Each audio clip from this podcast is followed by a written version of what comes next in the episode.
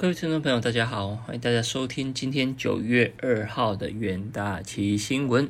首先看到在美股盘后的部分，在昨天九月开局的首日，有小非农之称的八月份的 ADP 就美国就业数据再次远低于市场的预期，防御性类股跟科技类股领涨之下，纳斯达克小幅收红，不过收盘再创历史新高。那道琼的部分是呈现小跌哦，那下跌了零点一四 percent。纳斯达克的部分是上涨了零点三三 percent，S M P 五百大概在平盘附近收收涨。那非半的部分是上涨了零点五二 percent。那就数据方面来看的话，美国的八月份 A D P 的就业数据只有成长了三十七点四万人，略高于七月份的表现。不过，其实是远低于市场预期的六十一点三万人。另一方面，美国公布的八月份 ISM 制造业 PMI 指数是来到了五十九点九。那由于新订单的一个成长强劲，这个数据是呈现小幅回升。不过，雇佣指数是下跌到了九个月以来的低点，也反映到美国缺工的问题。其实目前来看，并没有明显的改善。那就震惊消息来看的话，在阿富汗塔利班重回政权之后，美国总统拜登的支持率是下降到上任之后的最低点。那周三参议院的共和党领袖麦康奈尔就表示说，拜登不会因为阿富汗的撤军一事而遭到弹劾，所以看起来政权并不会受到影响。另外，外媒报道就指出说，美国正在考虑配额制度，以结束从欧盟进口钢铁的关税纠纷。美国贸易代表办公室和商务部也在考虑说，加强对欧盟生产的金属来源进行做一个监控。那这个部分就要留意到，会不会影响到钢铁相关的一个价格？那在能源盘后的部分，看到在昨天的部分。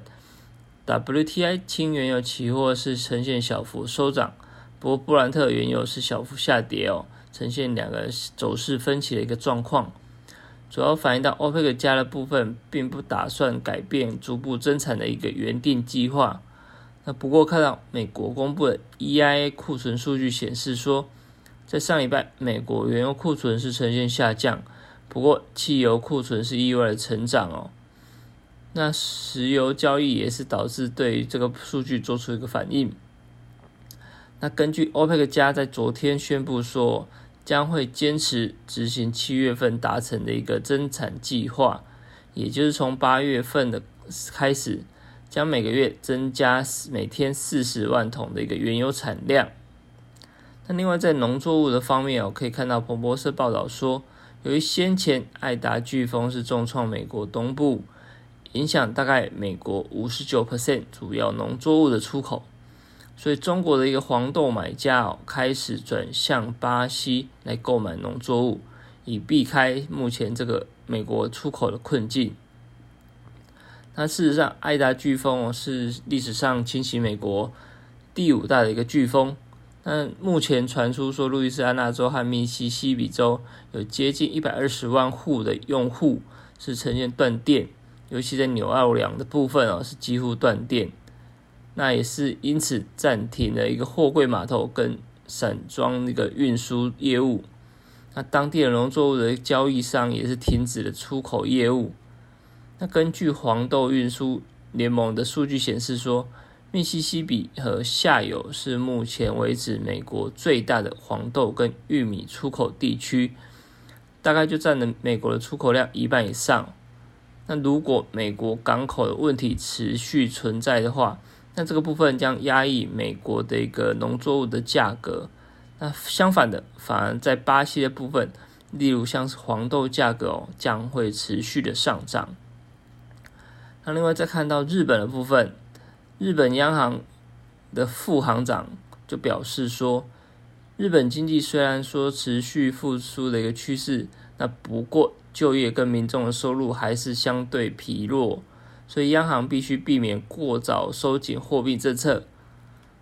另外一方面，日本公布了八月份的日经 Market 制造业 PMI 的中值是由五十二点四上修到五十二点二。那这个部分看到 JPX 的小日经期货在昨天是呈现延续反弹。那近期日本的疫情略有缓和，在通膨的偏弱的情况之下，日本央行宽松货币是难以退场，这个部分将有利于小日经期货的后市表现。那在国内的部分，看到昨天台股是呈现开低走高，盘中一度翻红，那不过平盘之上还是有调节的压力哦，因此中长是并不能站稳，是以下跌十六点来做收。那盘面上，这昨天是以中小型的类股表现是较为亮眼。那这个部分带动贵买市场的 OTC 指数是小幅上涨二点四一点。那外资这些三大法人来看的话，在昨天是买超台股，合计来到一百七十亿元。那外资来看的话，是连续第四天的一个交易日呈现买超。那在投信法人的部分是适时的一个减码。那自营上则是买超接近三十亿元。事实上，台股从低点反弹到目前来看的话，反弹的幅度超过千点，那累积的反弹幅度目前已经不小。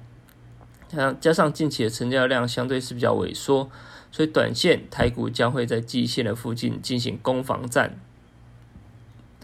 另外，台经院在昨天指出说，由于变种病毒冲击全球的供应链。导致上半年的制造业各项增指数的一个部分是呈现明显缩水，反应最明显的是在电子的原零组件的一个需求，那以及原物料这方面的一个指标表现。那七月份来看的话，国内电子业的景气灯号由繁荣的红灯转向为持平的绿灯。那整体制造业的景气虽然说维持在扬升的一个黄红灯。那不过整体的信号值也是比六月份减少了一点一六分，降到了十六点五二分。接着进入我们三分钟听股期的单元。那第一个看到强近期强势的联电。那由于国内三家晶圆代工厂都传出说要求客户来进行签订保价保量合约，那联电就对此表示说，确实和供应商或客户签订类似的合约。那以联电来看的话，第二季的毛利率来到了三十一点三 percent，是创近十年半的新高。那市场看好涨价效应将会持续推动联电的毛利率成长。那以联电期货来看的话，是持续走高。那在周三盘中顺利挑战前高之后，连续四天的红 K 棒呈现一个正面格局。第二个看到羚羊，那在羚羊旗下的羚羊创新是预计说下半年将会受据。会远端商机，那另外在车用的部分，领养也是获得一个相对的需求成长。公司预期说，下半年的一个车用晶片的订单将会需求畅旺。那另外，在中国、日本、欧洲这些车用零组件厂，下半年将扩大拉货的效应。那营运来看的话，领养渴望再度冲高。那领养期货来看的话，在昨天是呈现向上拉高。中场上涨六点五七 percent，短中期均线都是呈现上扬的正面格局。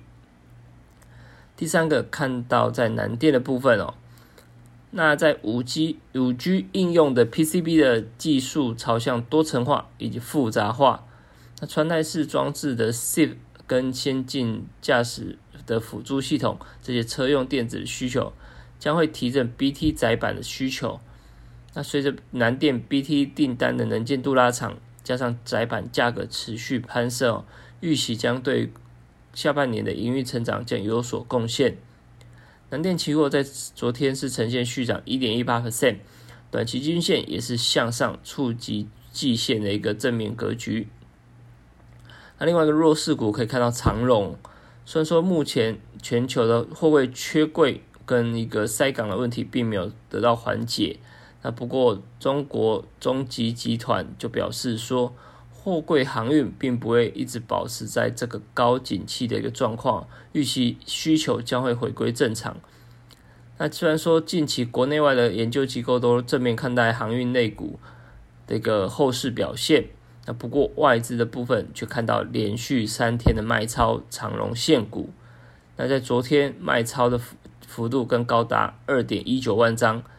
导致长龙期货的部分走势相对压抑。那在昨天跌幅高达七点二七 percent，压回在短期均线之下。那以上就是今天为你汇整的元大旗新闻，我们明天再见。